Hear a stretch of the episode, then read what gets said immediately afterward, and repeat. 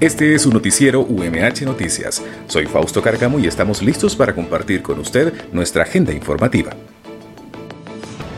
Anomalías e investigaciones continúan en el proceso electoral Honduras 2021.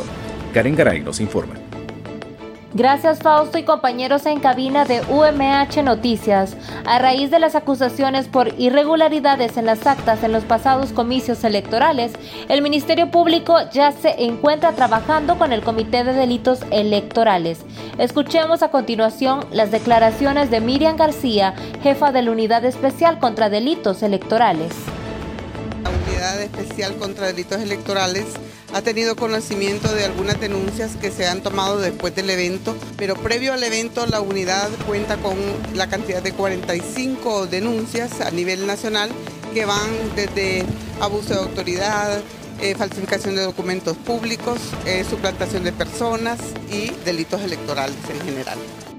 Cabe mencionar, compañeros, que los delitos cometidos en su mayoría son por personas que supuestamente inflaron algunas urnas y otros pues que realizaron lo que es abuso de autoridad. Con este contacto retorno a cabinas de UMH Noticias, les informó Karen Garay. El Banco Centroamericano de Integración Económica y la presidenta electa Xiomara Castro ya conversan sobre los proyectos a futuro en Honduras. Catherine Guilló con la nota económica. La reunión se realizó en las instalaciones del Banco Centroamericano de Integración Económica, con la presencia de su presidente ejecutivo Dante Mossi. El, banco eh, canaliza recursos donde encuentra la, necesidad más grande y darles el apoyo que le hemos ofrecido siempre para los grandes retos que tiene, como el sector de energía, el sector agrícola, particularmente eh, la zona del, corredor seco. Yo digo que tenemos dos programas muy importantes, uno con el apoyo de KFW, eh, que es eh, una iniciativa de darle inclusive hasta donaciones, pequeñas donaciones a pequeños emprendedores. y realmente queremos seguir haciendo estas cosas. Para mi gusto, y realmente aprovecho esta oportunidad para hacerles saber al público en general que tenemos estas facilidades para apoyar eh, a, particularmente jóvenes emprendedores, particularmente las mujeres o de zonas rurales, eh, donde nosotros le damos pequeños subsidios para que estos negocios arranquen, porque lo más difícil es darle el primer impulso. Este año pues eh, vamos a, firmar una expansión de una maquiladora en la zona norte, que va a ser un nuevo tipo de textil y vengan al BESI. Nosotros como BESI estamos dispuestos a tomar riesgos con, estos inversionistas si hay buenos proyectos.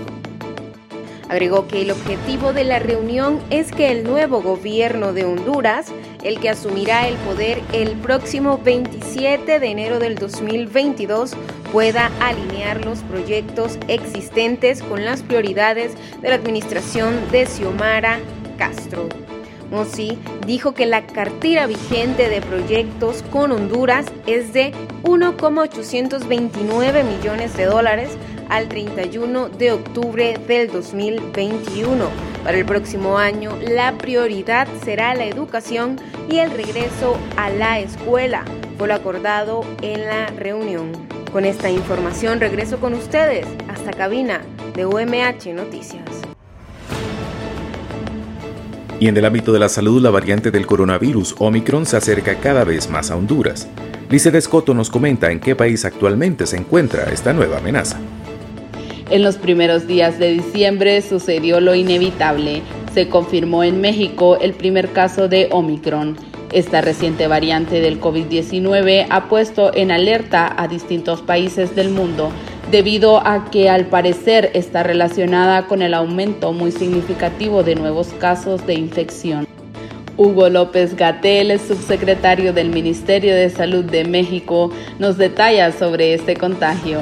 Eh, se trata de un ciudadano de Sudáfrica y es una persona con cierta afluencia económica, se dedica a actividades empresariales que está hospitalizado en un hospital privado en la Ciudad de México y que eh, llegó a México el 21 de noviembre.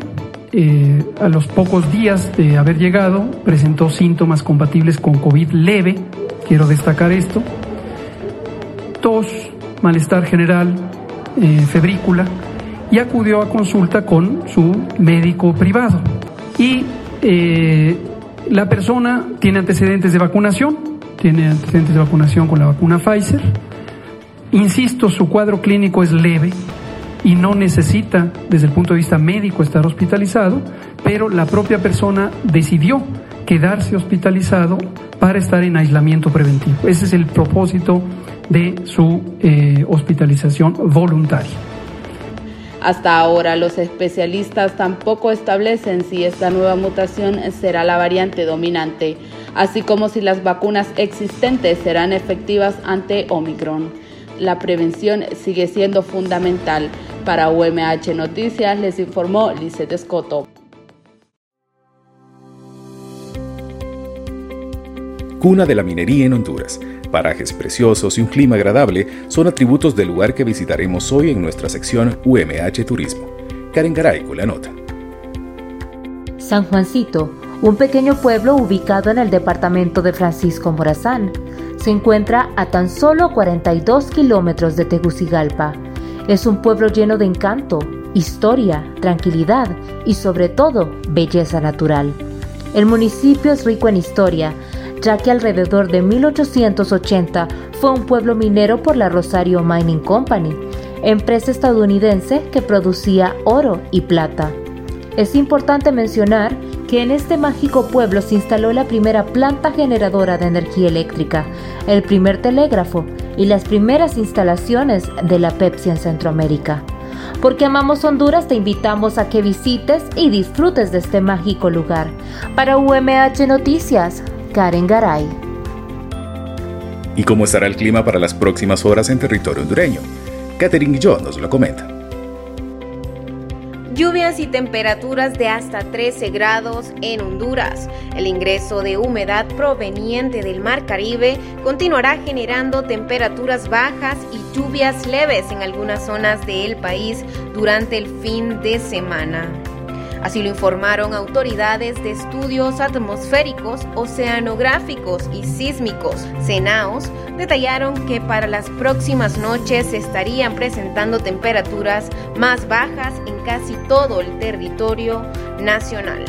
Anteriormente, los ingresos de humedad habían dejado lluvias y fríos en la zona norte o noroccidental del país. Sin embargo, para esta ocasión las precipitaciones serán en el oriente y centro del país. Con esta información regreso con ustedes hasta cabina de UMH Noticias.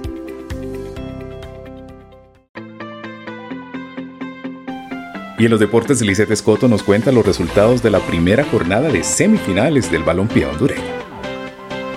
La liga entró en su recta final, pero quien golpeó primero fue la máquina con la anotación de cabeza de Junior García en el minuto 30, tras un córner que debió ser saque de puerta. En el complemento se replegaron ante el empate del Ciclón con un tanto en propia puerta del propio García en el minuto 93. Los albos consiguieron un valioso triunfo en Tegucigalpa. Ahí fue cuando apareció Jamir Maldonado en el minuto 56, quien con un remate deficiente se vio favorecido por un desvío. Marcó el 1 por 0 y para cerrar con broche de oro, Jerry Benson en el minuto 92 con un riflazo desde fuera de área. Este sábado 11 de diciembre disputará Real España versus Motagua en el Estadio Morazán a las 7 pm, mientras que en el Estadio Ceibeño disputará Vida versus Olimpia a las 7.30. Para UMH Noticias les informó Lizeth Escoto. Y en nuestra sección, un día como hoy, pero en 2003, el expresidente iraquí Saddam Hussein es capturado por tropas norteamericanas en Irak en una operación rápida realizada sin bajas. Hussein fue juzgado por un tribunal especial acusándolo de genocidio por la represión y muerte de 180.000 iraquíes kurdos entre 1987 y 1988. Fue condenado a una pena de muerte siendo ahorcado un 30 de diciembre de 2006 en una base militar al noreste de Bagdad. UMH Noticias llega a su fin. A nombre de un grupo de prensa conformado por Karen Garay, Catherine Guillot, Lisette Escoto y su servidor Fausto Cárcamo quien les habla, les agradecemos el favor de su atención y sintonía, esperando encontrarnos en una próxima edición. Hasta pronto.